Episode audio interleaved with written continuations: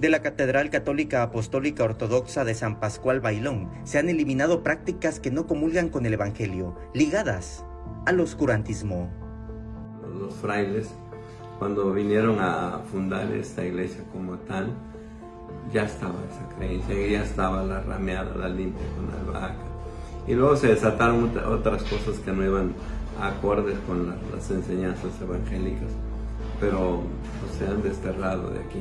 Pues hemos hecho una limpia tremenda de, tantas cosas que sí hubieron. No puedo negar lo que se aconteció. Como en la iglesia tampoco pueden negar la, Inquisición y tantas otras barbaridades. Tampoco podemos negar de que sea un momento de, de oscurantismo aquí. En esta iglesia, que impulsa fuerte los usos y costumbres, permanece la limpia o rameada, que es una práctica distintiva de la comunidad zoque y que su orientación tiene que ver más con la fe. Sigue prevaleciendo lo que es la limpia, porque es una creencia zoque, que no es el único lugar donde se hace.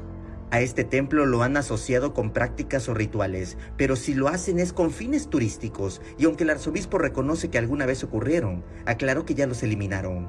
La desinformación hace que la gente suponga e invente lo que no sabe, como hacen algunos algunos, algunos eh, guías de turistas, lo que no saben lo inventan.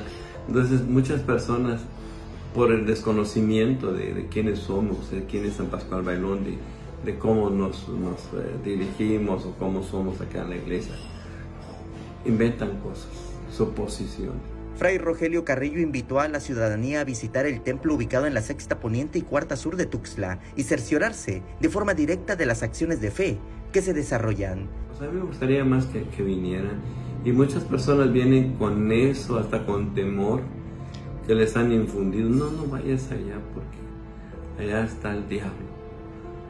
Pues yo no lo he visto, llevo años acá y no lo he visto. Entonces, eh, vienen y dicen, no, pues no es lo que me dijeron.